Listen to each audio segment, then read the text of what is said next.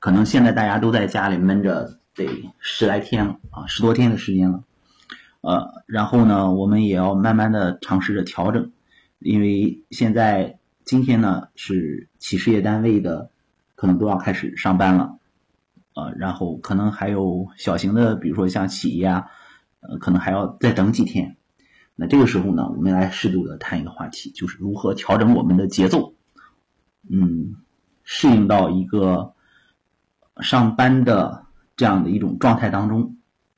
我觉得这个首先是很应景，再一个是很实用的。包括我今天上午做客到了山东人民广播电台的呃综合频道啊，然后做了一档节目，呃，阳光政务热线。然后呢，在这个节目当中呢，半个小时的时间是跟大家谈，呃，第一天上班怎么缓解我们的这种疫情带来的压力哈，这种。呃，包括这种情绪的问题，其实以往呢，你看我们在面对春节假期过后呢，可能是更多的是一种疲劳的状态啊，我们叫假期综合征啊，怎么去调整，怎么去适应。那么今天呢，呃，这次的春节呢，这个假期不同于以往啊，好像嗯，现在很多的这个中小学啊，中小学还没有开学，对吧？嗯，据说是要到二月十七号。啊，甚至有有些消息说可能还要更晚。嗯，然后这个时候呢，我们面临的一个问题就是如何缓解我们的压力。呃，这种疫情的这种状态下，啊，我们怎么去调整？嗯，所以呢，这个时候呢，我们就会分成几个方面，分成几步。先来说一说我今天的这个体验和感受吧。因为我之前在今天之前呢，我们也是。按照政策的要求嘛，呃，本来是原定的这个大年初八啊，一月三十一号，然后呢，呃，这个开始上班，然后因为这种这种疫情的这种要求，我们没能如约在这个时候，就是比如说中心，然后开始，然后这个接待来访，我们及时的就把这个咨询转向了网络，然后呢。呃，我更多的呢是在家里边用网络的咨询，包括网络的督导啊，然后督导着我们一线上的一些咨询师。呃，那么今天呢，我是到广播电台，到广播电台去做这节目的时候呢，我个人的一个体验就是，在给我化妆的时候，嗯，就是我就感觉到，哎，这种工作的这种氛围，包括这种状态，这种感觉，然后开始尝试着。呃，要来找一下了，嗯，所以说我们看到，嗯，当你在一种环境当中、一种状态当中，然后很适应了的时候，成习惯性的这种，这才几天的时间啊，然后呢，你要去面临一个新的环境的时候，就会发现这是要有一个适应性的一个调整的，呃，当然这一次的疫情，呃，我觉得对我来讲意义是非常大的。为什么我尝试了新的一些方式，比如说工作的方式，嗯，我以前一直感觉到做网络咨询没有做地面咨询更可能效果更好。为什么？因为地面咨询可以面对面的，然后看着来访者，然后跟来访者一起做面对面的这种沟通，然后做网络咨询呢，好像就差了差了一些这种感觉。但是这次呢，呃，因为这个。呃，这个原因呢，我们尝试着把一些地面咨询也转到了网络上，啊，因为我们这咨询还得继续，嗯，然后呢，我就会有不一样的感觉。当我想着如何把自己的注意力然后集中到这种咨询当中的时候，如何调整自己的这种状态的时候，有一些新的感觉就出来了。呃，这也是让我看到，哎，原先我好像被自己的这种。一直以来的这种固有的观念给限制着，啊，比如说以前会认为，呃，做网络咨询可能就是不如呃做地面咨询就是就是比网络咨询要好，其实这更多的可能是自己的一个主观的一个想法，啊，其实有很多这样的瞬间都带给了我不一样的感觉，比如说我们去年做的那个小视频，然后。当时呢，比如说在抖音上啊，然后呢，可能就限制着有什么半分钟啊，或者是哦十五秒，然后呢那个十五秒就一开始让我觉得哎这个好像十五秒讲一个心理话题根本不可能嘛，嗯，但是呢我们坚持做做了做了一段时间，觉得还是 OK 的。包括今天在电台做完节目，然后再录一个十五秒的视频的时候，连续录几个的时候，我几乎都是，嗯，没有任何准备，然后张口就来啊，呃，这种张口就来的感觉呢，给我一种自然流畅的感觉。啊，看到大家都在问好了，你们好，然后你们有什么问题的时候，嗯，可以及时的发上来，我们别跟前两天似的啊，然后到最后解答不完。啊，呃，所以我们看到，我们每个人都是在做着一些这样的重要的尝试的，呃，在尝试过程当中呢，我们如果有心的话，做一个有心人的话，我们是会不断的突破我们固有的一些观念的，嗯，这个其实对我们很重要。比如说现在上班，然后呢，我猜的，还有就是我接触到的，也是一些现实的状况啊，有人会反映说。嗯，很难集中这个精力去上班。嗯，其实呢，呃，这个时候呢，我就会跟他们抬抬杠，因为很多人都是我的朋友哈。比如说，那假设没有疫情呢？没有疫情，你觉得你可以集中精力吗？没有疫情，你可能还有其他的事情。这个是什么意思呢？就是疫情在一方面给我们制造了压力，制造了恐慌，然后在另一方面呢，我们也有了一个很好的说辞。啊，这个地方不能称其为原因，可能更多的叫理由啊、说辞，就是，哎，我有一个让我可以坐立不安的、坐卧不宁的这样的事情，让我在担心着，所以我不能集中精力工作啊。包括我之前的咨询也会遇到，有的来访者我也讲过，说，哎，我要准备好创业了，要大干一场了，结果遇上了这个倒霉的这个疫情，嗯，把我给限制住了。其实疫情的作用没有那么大。啊，这个疫情在很大情况下，其实它是一个呃极为客观的一个存在。那如果我们能够有及时的这种调整的能力，呃，有这种及时的这种去应对的能力，去处置的能力，我觉得可能会有一定的影响，但是不像我们所想象的那样对我们影响那么大。所以，包括我们接下来的上班的状态。呃，包括大家开始，然后在这个适应这种上班的节奏的过程当中，可能会出现一些我们不自觉的就会往这个疫情上去归因啊。毕竟现在疫情还在防治阶段啊，所以嗯，我们要看到哪一部分是我们自己的啊。就像我们在这个设计这个节目的时候，就会涉及到一个话题嘛，我们要拥有一个清晰的自我的边界。啊，清晰的自我的边界是什么意思？就是，嗯，你要清楚，嗯，这个现在你正在经历的这些事情在影响着你的，有哪一些是真正的，就是没有办法被你去克服的？比如说你现在就是要少少出门，对吗？比如说你上了班了，你也不能聚餐，是吗？这些都是在限制着你的。但是同时，这些限制着你的东西，那你怎么去转化它？并不是说它限制着你不能去干这个，比如说你上了班了，啊，然后你想朋友好久不见了要聚聚餐，结果这由于这个疫情所限，那我们没有办法聚餐，没有办法聚餐，那个怎么办呢？那我们是不是就有可能哎回家陪陪家人，然后去回家看自己喜欢的书，然后做自己喜欢的事，这是不是又是一种额外的收获呢？呃，我在。今天在下午处理一个咨询的时候，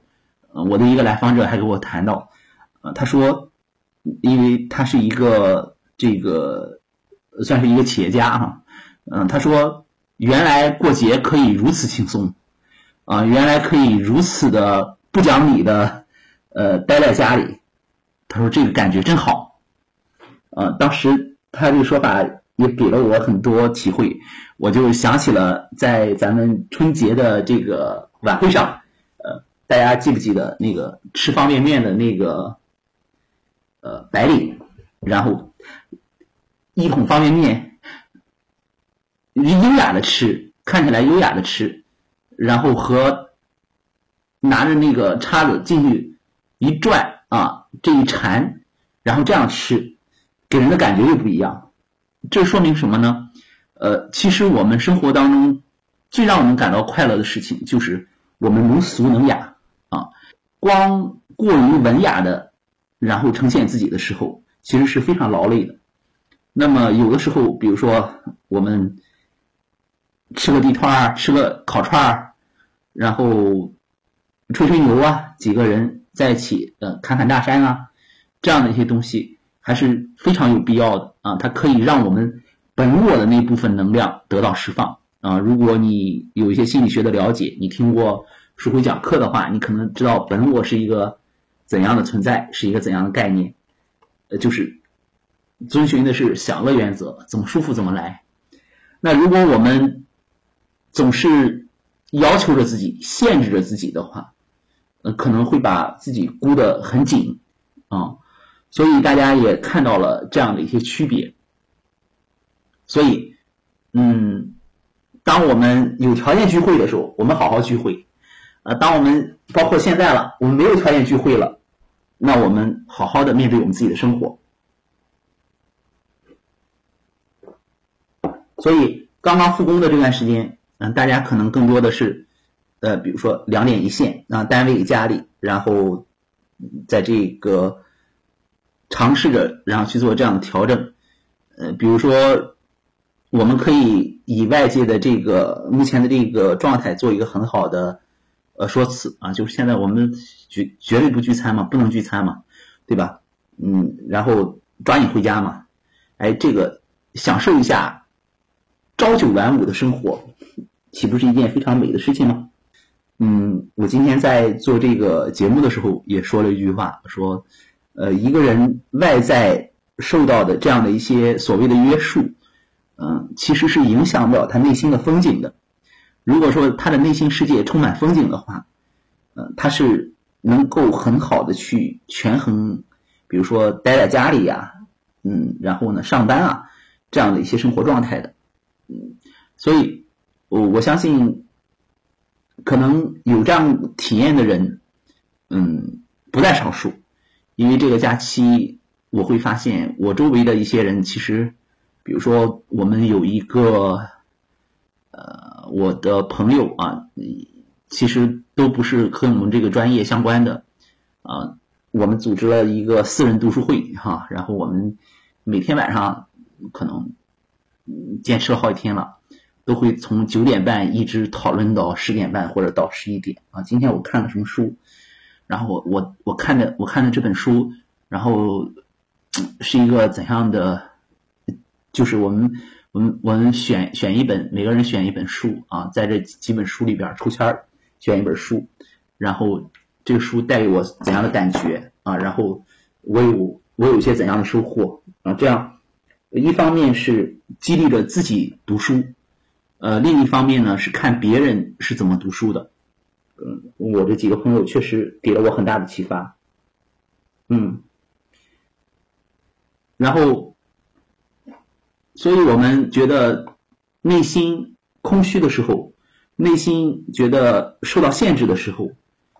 和外在的环境的这个关系，实在是我觉得，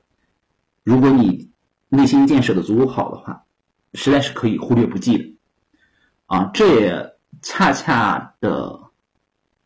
有了一个我们心理学的一个假设的一个很好的工作点，就是我们改变的是一个人的内在的状态，外在的环境的因素是受内在的状态影响的。那么同时，今天我还经历了。比如说，在做节目之前，然后有一个化妆，呃，化妆呢，其实我之前这个 结婚的时候化过妆，也但是也是很淡的妆啊。然后呢，还有就是录电视节目的时候，之前化妆化的也很淡，但是今天的这次呢，化妆化了将近一个小时啊。这个按照平时来讲，我是很没有耐心的，我觉得。作为一个堂堂正正的啊一个男子汉，这个化妆，然后铺粉底，呃，然后还这个这个啊头发这个就不用说了，这个我平时我自己现在也开始捯饬捯饬头发，嗯，这个这个还有什么是口红嘛？呃，反正就是为了好看呗。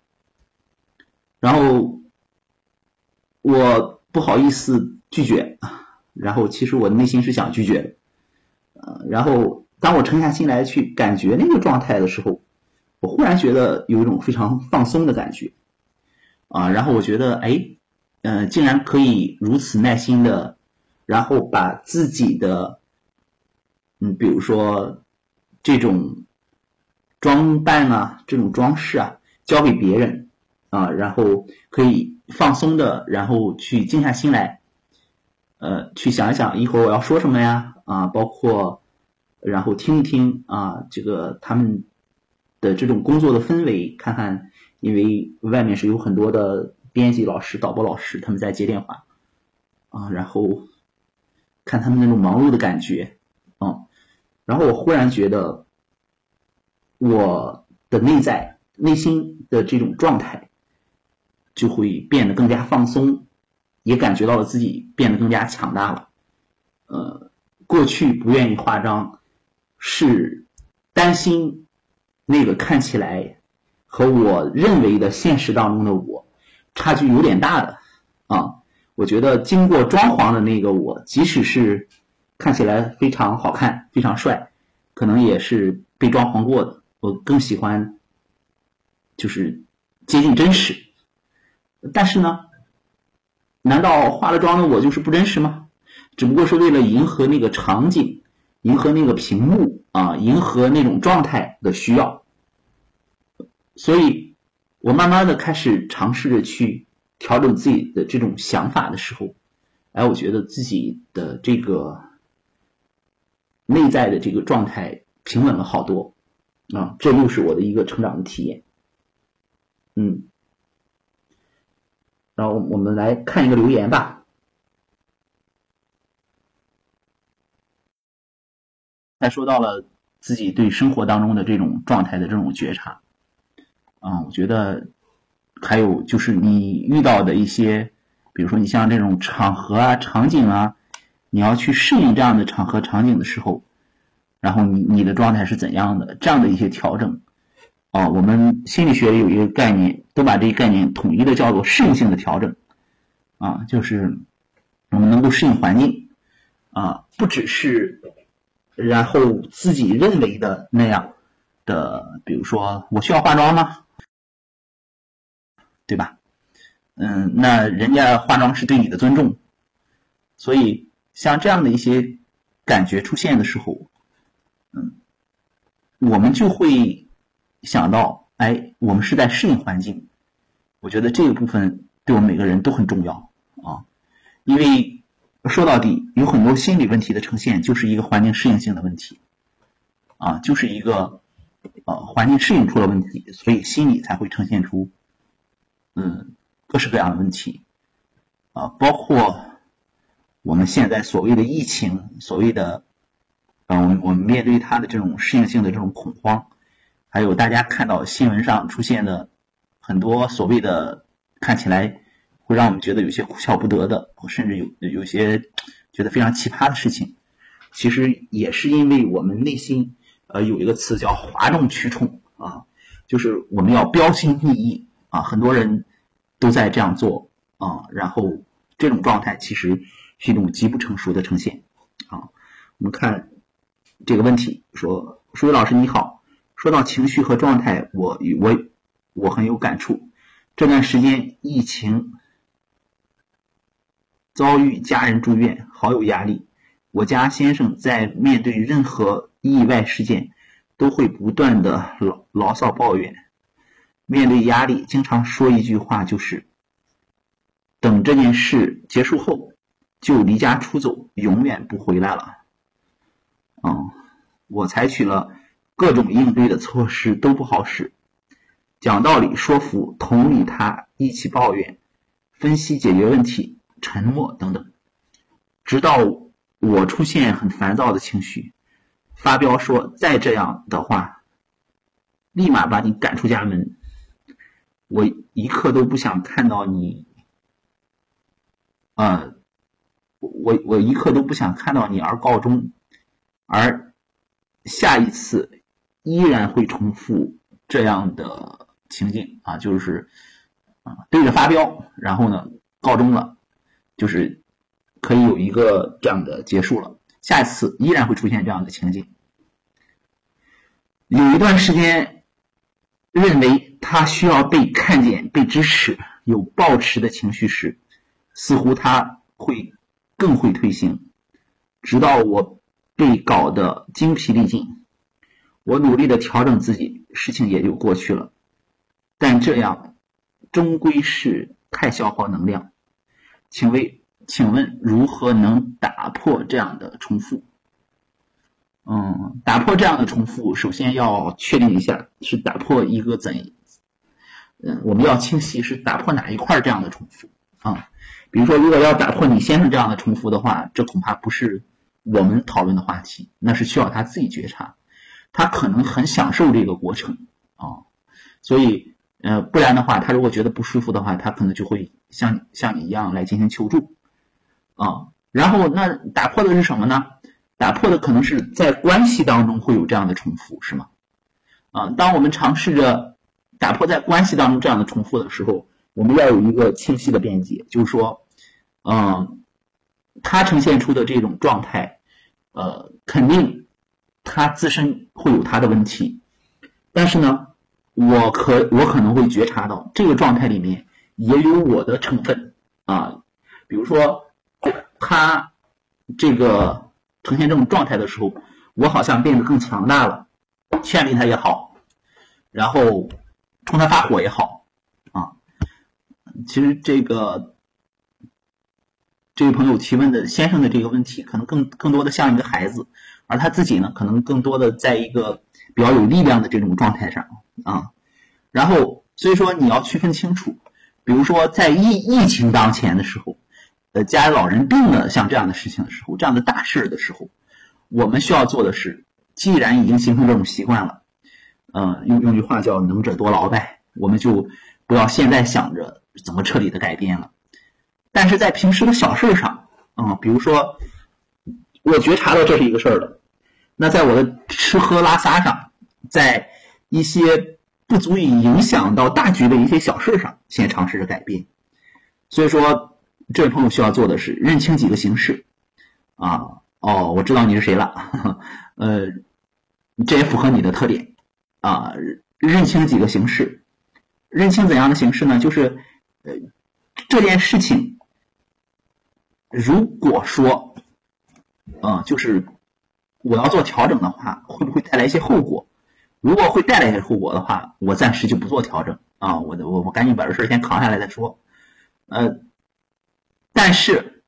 如果是带不来一些后果，或者说本身就是他应该做的事情，那属于他的事情，那我坚决不管啊。所以这种边界是要清楚的。任何的付出，没有界限的付出，都会源于一个非常重要的一个一个概念或者是一个点，就是边界不清。不是对方边界不清，而是我们自己把边界。搞得不清了，所以在别人眼里，你可能看起来，嗯，包括在你自己看来，觉得很累、很冤。那有一个不讲理的说法就是，你活该啊！呃，这么说你可能挺难受，但是我知道你是谁。我觉得这样说呢，你也理解我的用意啊，就是你的强大用错了地方啊。然后呢，这是你平时，然后去，嗯。滋养加引号滋养它的结果，所以你现在要尝试撤出了啊，嗯，然后当然是不是在重要的事情上，比如说像老人生病啊、疫情啊这样的事情上肯肯定不行，然后嗯需要有一些平时的一些觉察，哦，不知道这样回答能不能帮到你啊？你可以反馈一下。